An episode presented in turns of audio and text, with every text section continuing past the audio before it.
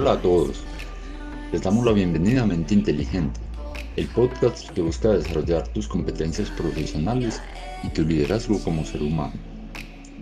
Hoy hablaremos sobre el autoconocimiento, que es, ¿por qué en el proceso de formación profesional, en un mundo que avanza a velocidades vertiginosas en el desarrollo de nuevas tecnologías, es fundamental trabajar el autoconocimiento para lograr la excelencia humana y el éxito profesional?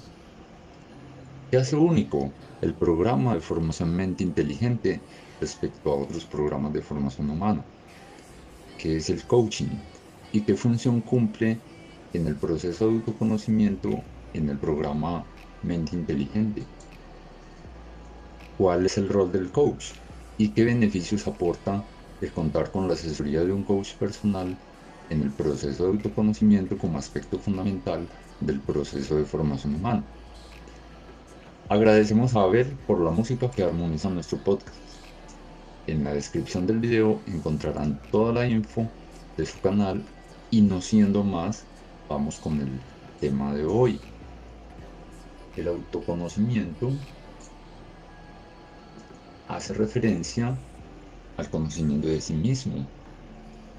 En el proceso de formación profesional y humana es muy importante que abordemos el tema del autoconocimiento para lograr nuestra excelencia como seres humanos y nuestro éxito profesional. ¿Por qué el programa Mente Inteligente es único? Es un punto muy interesante. El programa Mente Inteligente lo hace único el hecho de que somos todo un equipo de profesionales a nivel interdisciplinario que permanentemente estamos investigando y desarrollando valiosos contenidos para ustedes y que con mucho cariño y afecto se los estamos compartiendo gratuitamente a través de nuestro podcast para contribuir a su crecimiento personal como seres humanos. ¿Qué es el coaching? El coaching es un campo profesional de trabajo a nivel del comportamiento humano en el que no necesariamente psicólogos orientan a otras personas en el desarrollo de su potencial integral como seres humanos. ¿Cuál es la función que cumple el coaching dentro del programa Mente Inteligente? Pues precisamente más adelante brindarles ese acompañamiento que cada quien requiera en los temas que sean de su interés para descubrir y desarrollar todas esas potencialidades que tenemos como seres humanos. Entremos pues en materia. El autoconocimiento o conocimiento de sí mismo es la capacidad que tienen las personas para reconocer su ser, su carácter, fortalezas, debilidades, gustos y disgustos. Aquella persona que tiene mayor conocimiento personal se le facilita identificar sus diferentes estados de ánimo, sentimientos, cualidades, capacidades y limitaciones. El conocimiento de sí mismo es posible gracias a la introspección, es decir, aquel proceso en el cual el individuo se observa a sí mismo y reflexiona sobre lo que es, sobre lo que siente y sobre lo que hace, permitiendo el reconocimiento de sus características personales que lo diferencian de los demás.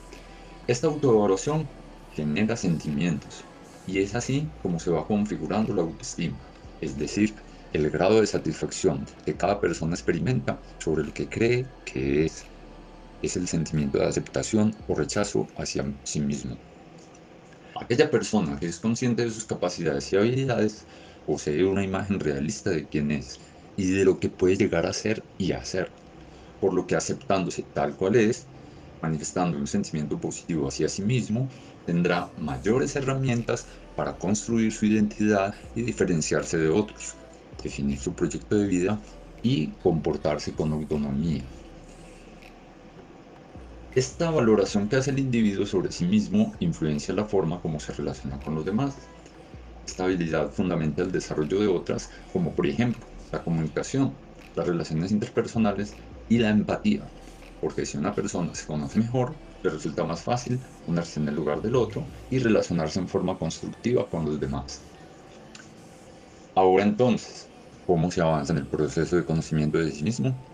Virginia Satir, psicóloga, plantea la importancia del cuidado en los primeros años de vida del niño en relación a los vínculos que los padres establecen con este, los cuales influyen en aspectos como las características de su acompañamiento, disponibilidad, manejo de la norma, la afectividad, la comunicación y la confianza en sí mismo y los demás, lo cual le ayudará a la construcción de un concepto favorable o no de sí mismo frente al mundo. Sin embargo, esto no es determinante en la autoestima, pues esta puede variar a lo largo de toda la vida y puede variar a partir del autoconocimiento. El conocimiento de sí mismo entonces es un proceso a través del cual se avanza en la vida y que no tiene fin, dado que cada día la persona asume un camino de aprendizaje y nuevos retos en los cuales puede actualizar lo que es y cómo se siente respecto a esto. Se requiere la capacidad de conocerse para tomar decisiones correctas sobre la propia vida, para planear el futuro, para ser crítico con respecto a sí mismo, teniendo en cuenta cualidades, capacidades, posibilidades y limitaciones. El conocimiento de sí mismo en la vida diaria. El reto del autoconocimiento es entender que todas las personas son diferentes y que cada uno tenemos limitaciones y fortalezas. Esto a la vez que van descubriendo gustos, valores, intereses, actitudes, es decir, aquello que nos hace únicos. Es importante aprender a reconocer las debilidades para superarlas y mejorarlas, así como identificar las habilidades, destrezas y cualidades para fortalecerlas. Cuando se tienen sentimientos negativos no logran alcanzar las metas en el estudio, el trabajo o cualquier otra actividad. De manera que esta debe ser una oportunidad de aprendizaje permanente para comprender que todas las personas pueden equivocarse. Por ello es muy importante que reconozcamos nuestras fortalezas en la personalidad. El conocimiento de sí mismo y los desafíos de la vida cotidiana. Está demostrado que la autoestima que se desprende de un entorno familiar afectivamente pobre e inseguro y de un entorno de la vida externa poco motivador basado en prácticas autoritarias puede actuar como motivador de la iniciación o desarrollo de conductas de riesgo que luego se pueden traducir en adicciones de todo tipo, drogas, sexo, ansiedad, etc. Esparza y Pilón plantean que el contar con un buen nivel de autoestima en la adolescencia es un recurso muy importante para su desarrollo. Se favorece el aprendizaje, las relaciones interpersonales, la actitud ante las oportunidades, el nivel de expectativa frente a sí mismo y los logros que se quieren alcanzar. Hagamos ahora entonces un ejercicio práctico. Tomen una fotografía pequeña, la pegamos en una hoja y alrededor de ella vamos a escribir las fortalezas de nuestra personalidad. En primer lugar, van a notar las competencias del ser. Entonces, escriben las características personales que sienten que han logrado identificar de sí mismos todo lo que en esencia son. En segundo lugar, las competencias del saber, la profesión o oficio que se tiene, los conocimientos adquiridos hasta ahora a lo largo de la vida y en este momento en la actualidad, lo que les identifique con la actividad o oficio que realizan hoy por hoy, estudio, trabajo, deportes u otra. La que sientes que quieres que sea la razón de ser de tu proyecto de vida. Ahora, las competencias del saber hacer. Se refiere a que anotemos allí las habilidades adquiridas hasta el momento, poniendo en práctica lo aprendido hasta ahora, la profesión, en el oficio, sea cual sea la actividad que realizas, y que las pones en práctica a diario con disciplina, método y pasión. Finalmente, las competencias del tener. Entonces allí vamos a escribir en qué personas confiamos y por quienes nos sentimos apoyados. También podemos incluir el nombre de grupos o circunstancias que nos rodean y que nos generan una fuente de seguridad y confianza en sí mismos.